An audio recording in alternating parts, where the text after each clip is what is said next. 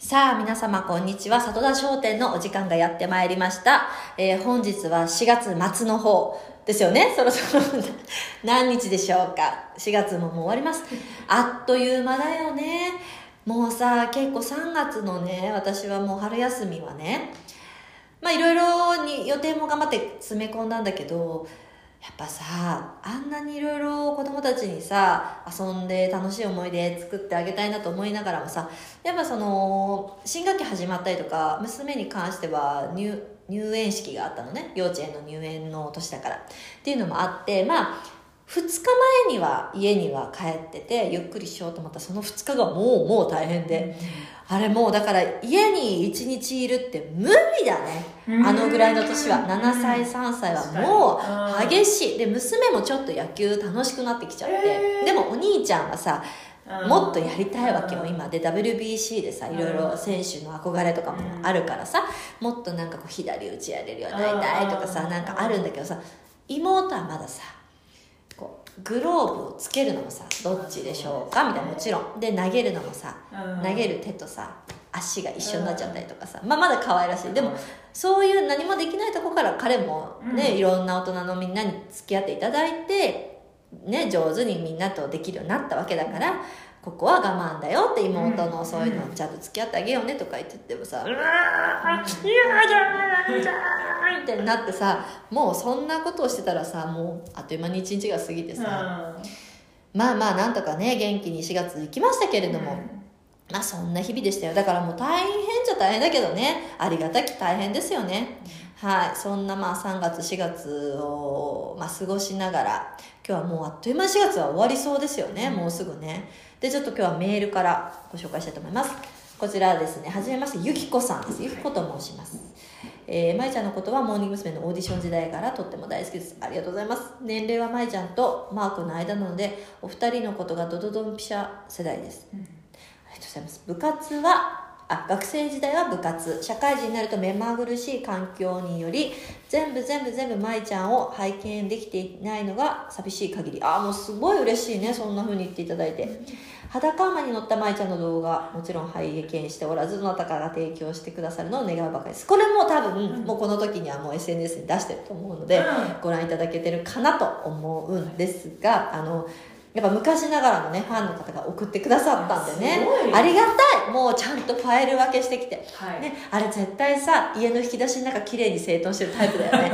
私にはああいうことできないもん。細かくちゃんとこれ何日の。ファンの方ってさ、結構すごい。だからやっぱ、よく来てくださったファンの方ってさ、うん細かいじゃない。うん写真もさ、ちゃんと現像とかしてさ、プリントアウトしてこういうアルバムに入れてさ、うん。くれたりする人もいてああいう人たちみんな家の引き出しの中綺麗なんだろうなと思ったら、うん。ファイルとかちゃんとこれは何の時のはどれとかってさうん。私もう引き出しの中ぐっちゃぐちゃだからさ、うん。そういうの苦手なのよ。うん。もうそういうのを考えながらさ本当にありがたいんですけど。で、えーメールの続き。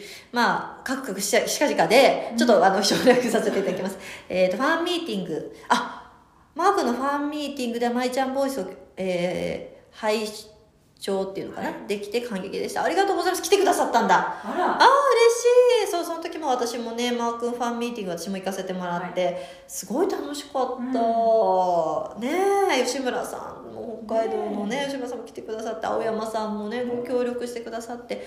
そうそうそうそうまあまあそんなこんなでってあのこういう、えーコンテンツを立ち上げられて嬉しいです。ありがとうございますでどこの誰かがわから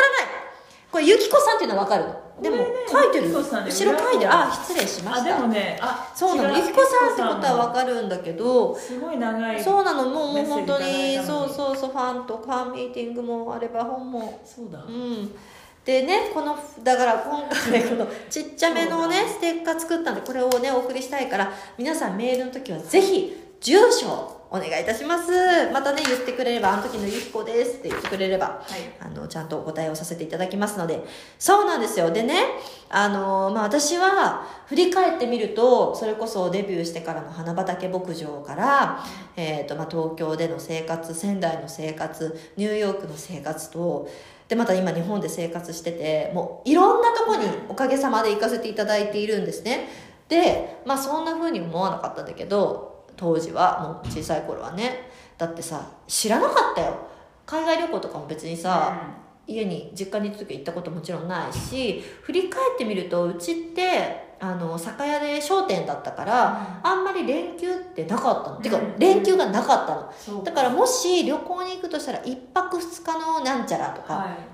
北海道内とか、うん。でお母さんと私だけちょっと京東京とかうん。京都旅行とか、お母さんの実家ととかっていうのはあったけど家族全員で何泊何日はしたことがなかったの、うん。でもね大人になってこうやっていろいろ行かせていただく中で最近ねよく言われるのが私結構一人で二人を連れてあの海外とかも全然行くんですけど、もちろん移動でそれの時の荷物だったり、はい。機内での過ごし方ってどうしてるのってすごい聞かれるんですよ。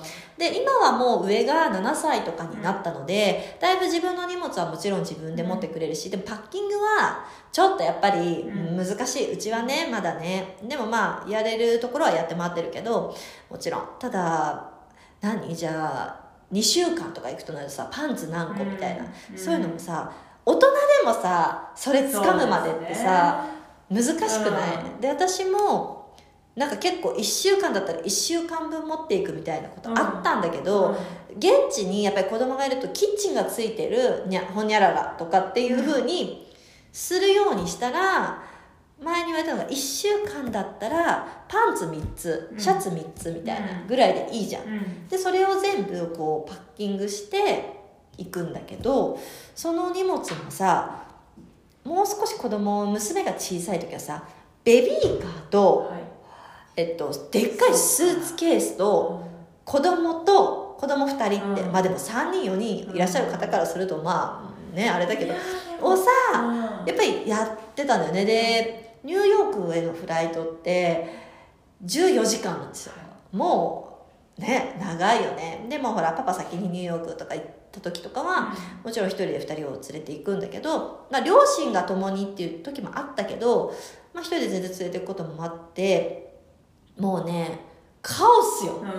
ただカオスなんだけどやっぱり4歳以上ぐらいになってくるとちょっとやっぱママを助けようってやっぱ思ってくれて、息子の方は頑張ってくれてた、うん。で機内はどういうふうに過ごすかっていうとなんかさ YouTube とかさうちは普通に全然見せてるんだけど YouTube とかさ見れないみたいになるの、うん。iPad とか持ってると。それはそうだよね、必需品なんだよね、でまあそうなってきた時のために全部ダウンロードしとく。例えば Netflix とか Amazon とかっていうのをダウンロードしといて気になるやつを。で、まあ、保存しとく。充電を完了させとく、えっと、イヤホンの充電をもう完了か完了させとく。イヤホンもこういうやつなんでコードをレスにしておく、長いやつじゃなくてねっていうのをもう全部フルで準備しといて、っていう結構その辺はまず。で息子はねお絵描きが好きだったので、落書き帳と鉛筆。これも喧嘩するから喧嘩しない数にして、うん。とかなんかこう円滑に進む何か、はいそれを私のリュック息子のリュック。で娘はねまだやっぱリュックとかはね途中で嫌だとかになるのね。私面倒くさいからもうそれで「なあ持ちなさい!」とかまあ言うけども最後面倒くさくって全部抱えてくみたいなことになっちゃうからさ。なるべくそこでやっぱえでっかいエコバッグみたいな軽いやつとかに脱いだ上着とかを入れてとかやる。だから変な話もうねいろんなとこに忘れ物とかもある、うん。でも全部戻ってくる。もうそういう運がある。もうありがたいのよ。おかげさまで。この間のほらインスタねブランド立ち上げたんですその時もブローチ落としたって騒いでたのようん私。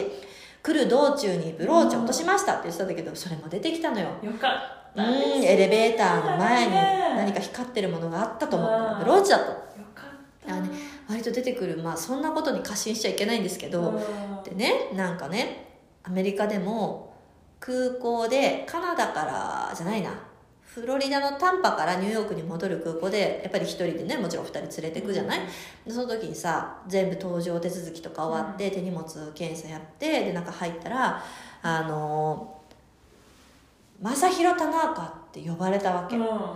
空港のアナウンスで、うん。と思って、うん。でその日投げてたのかな、うん。ちょうどタンパで、うん。フロリダで投げてたか投げたか忘れたから、うん。なんかあったの、うん。怪我？何？どっか何？と思って、うん。重大なことって空港のアナウンスで、うん。ピョンパンポンみたいなのあるじゃん。うん「正弘田中、うん。カモン」みたいなさ、うん。なんかそんなような言われてさ「うん。ま正弘田中ってうちの？え？うん。みたいになって今ヤンキースなどうなってるみたいになって言ったら、iPad をさうん。落として落としてって手荷物のとこに預けあー。たで取り忘れたのよ。ある。あるでしょ？あでそのたまたまその iPad の後ろにうん。デカデカと「正弘田中」って書いてたのよ。なんか印告されてた印告 それをもらって刻印ねー刻印逆。逆。そう。で見つかった。アメリカでね変な話ちょっとまあ、まあ、申し訳ないけどさうん。もう見つかると思ってなかったの、まあですね。そういうものもし落として。うん。でもよさそうそういうことがねやっぱある。うんある。あとねこの間もすごいなってよ。こんなちっちゃいさ S 字フック、うん。これをさ朝あったはずの S 字フック、あのベビーカーにこうつけといたはいはい。S 字フックがさどっかを境目になくなったの、うん。なくなってたらさその日の夜か次の日にさ「そういえばこれって舞ちゃんの?」って。うんあのパパ友からうん。S 字フックのこの S 字フックこんなちっちゃい S 字フックのさごめんねラジオ聞いてる人こんなちっちゃいって分かんないよね。人差し指の長さぐらいのちっちゃい S 字フックが写真送られてきて「うん。これ私の?」って言って「どこにあったの?」「蕎麦屋にあった」って「ちょっと待って」って。なんでこの蕎麦屋にあって S 字フックが私のだと分かったのだと。よく見てくれてたよね。そんな S 字そうそうなんで S 字フックが私だ名前書いてないもうん。んそんな S 字フックに。すごくない？すごい。もう出てきたりとかさ。で自転車の鍵もさ「ないないない」って騒いでさねきっと娘がまたなんか、なんかねよくやるんですよ。なんかその辺と取れるもの取れないものも台に登って取ったりとかするわけですよ、まあもちろん危険なものはね、あの全然と届かないところに置きますけれどもそんな中でさ自転車の鍵がないないって言って自転車乗れないって言ってたんだけどとある時「ママあったよ」ってポンって出してきたりとかさだなくなるので言えばさテレビのリモコン。もうなんであんななくなるの？一日何十回となくなるよあのテレビのリモコン。えどう？なくなる？テレビのリモコンうん、は、なくならない？まあ、ソファーの間とかね入っちゃったりとかそうだよねあとねいろんなリモコンがありますからね、うん。なくなりますからそうだね。うちはさ、うん。テレビのリモコンがねこのけあこれがテレビだとするじゃない、うん。あの例えばテレビの裏側に置いてあった。あ裏側もなんかこうちょっとテレビ台の裏みたいな、はい。分かりにくいとこはい。娘が隠してて、うん隠すの。うまいの。で隠して忘れるの、うん忘れるそう忘れる。でもまあほら私たちも元子供ですから、うん。きっとそういうことやってたんですよ。しかも私もよくなくします、うん。携帯をよくなくします。家の中で、うこの前なんかありましたよね。なんだっけ？あのいきなうりん、私のところうに、ん、あのメ E メールが届いてうんうん。ますあそう。ねあの携帯電話を鳴らしていただけますそうかって。実家で。私実家にいてね。そうマネージャーさんと打ち合わせ夜ミーティングっつって、携帯がないのよ。だからそう E メールで。そううん。いきなり。そう。なんか怖いよね。あ乗っ取り？みたいな。わかるわかるわかるわかる、うん、よかったですよあって。あってよかったよ。うん。大体あんのよ、うん、そうね。あんのよ大体。そう。なんだけど時々やらかします。だからねあんまりね子供たちのことは言えないんだよねそうですそうなんだよね。うんうんうんうん。だからそういうのもね経てで旅行の時とかも細心の注意を払ってですよ。もうあのポケットもチャック付きのポケット。でこう斜め掛けのこういうあのちっちゃいカバンに携帯とお財布とあの e チケットとかそういうの持ってパスポート。とかパスポートもないないって騒いでよ。ニューヨークから日本に戻るって。でもパスポートはさないと乗れないじゃない。でももうそれに乗れなかったらねもう、えっと、私だけ日本に帰れないのよ。でその時じいちゃんばあちゃんもねうちの祖母あうちの母と父もいたんですけど、うん。あのおじいちゃんおばあちゃんたちがねあのうちのもうもうやんちゃな子供たちを2人だけを連れて日本に14時間耐えられるとも思えませんし、もうないって言ってもうその場でスーツケースでかうん。汚いスーツケースよ。うん。まだどこにも行ってないのにうん。見て。よ出てくんのよね。スーツケースの中から。中から出てきた。大事そうに入ってた。大事そうにはしたしてあるんだけどね。うん忘れてますね。そう。とかね。ままあいろいろやりやらかしてますよ、でまあその旅行に行く時はそのパッキングの話ちょっと戻るとす すごい飛んじゃった。でっかいスーツケースで私はチャック付きがマスト。はい。あのわかる、はい。開けたらさはい。あのこうバッテンになってるさ X のさあのあるじゃん。こういう、はい。なんていうのはい。バンドみたいなのがさ、スーツケース開けたらさ、はい。ピピコピコってつけてさパカチカチか、うん。で X になるやつあるじゃん。スーツケースの中って、それよりもできればチャックがいい。あれさ両方チャックってあんまなくない？あんまないですね。でもあれってなんでなんだろう、うん。ないのって。チャックの方が入らないじゃないですか。なるほどね、バツだと、うん。もうちょっとこう顔がこう そう。こう X のところ顔がこう出ててももうパタうわってなってグワッてこう潰されても、まあ、なんとかこうで乗ってお尻で乗ってこうやってってやつでで開けたらパそうみたいでも入ればいいそう入るだからもうすごい、うん押し込むうんで大体ね最近ね平均重量が分かって、私たち私と子供2人で着替えとかももうまあ最低限ですよ。一応私の中で。でも帰りは荷物が増える。減ることはなくても増えることはある。ってなって2 3 4キロ。毎回。でもそれをそんなも大ん、変。うん、20キロ以上やっぱなっちゃうね、うん。でも絶対にスーツケースは1個。はい。うん、でしたいから。で子供もねもう2人とももちろん歩くからね。そのベビーカーとかいろんな、うん。でも抱っこ攻撃は困るけどね、うんそういうのあるからさ。でもまあもうすぐですね。もう息子も7歳なんで自分のスーツケースでね行くようになりますし娘もねあの自分でちゃんとできるようになってきてますからうん。あと少しかな。あとはもうお菓子とかいっぱい持たせてね。うん。もうびっくりするよね。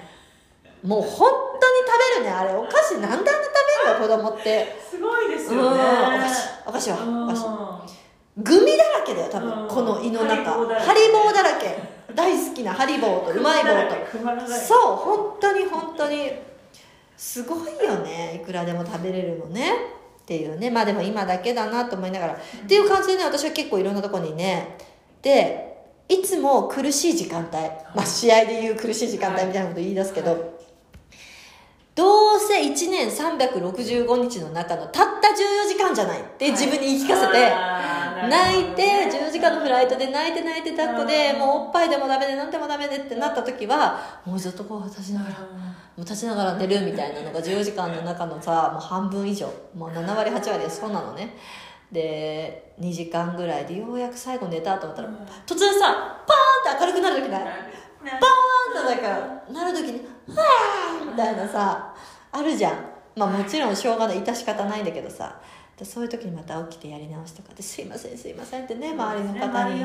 本当にご協力いただきながらでももうね365日の中のたった14時間じゃないって思って乗り越えられるようにしてるし行きゃなんとかなるって思ってるんでそんな感じでございます。いやいやねたくましくもなります本当に。ね皆さんでもね私は本当にまだ全然ね2人だからで1人はねもう小学生なんで全然ねまだまだ楽な方なのでみんなもうこんな大変な旅行機ありましたフライトありましたみたいな話だったらぜひ教えてください。皆さん名前と住所お忘れなく。はい。えーっとメールアドレスはえっと佐藤田舞あ違う？佐藤田舞舞マイ佐藤田だっけ佐藤田だけあーごめんごめんはいールアドレスは佐藤田アットマーク mam.1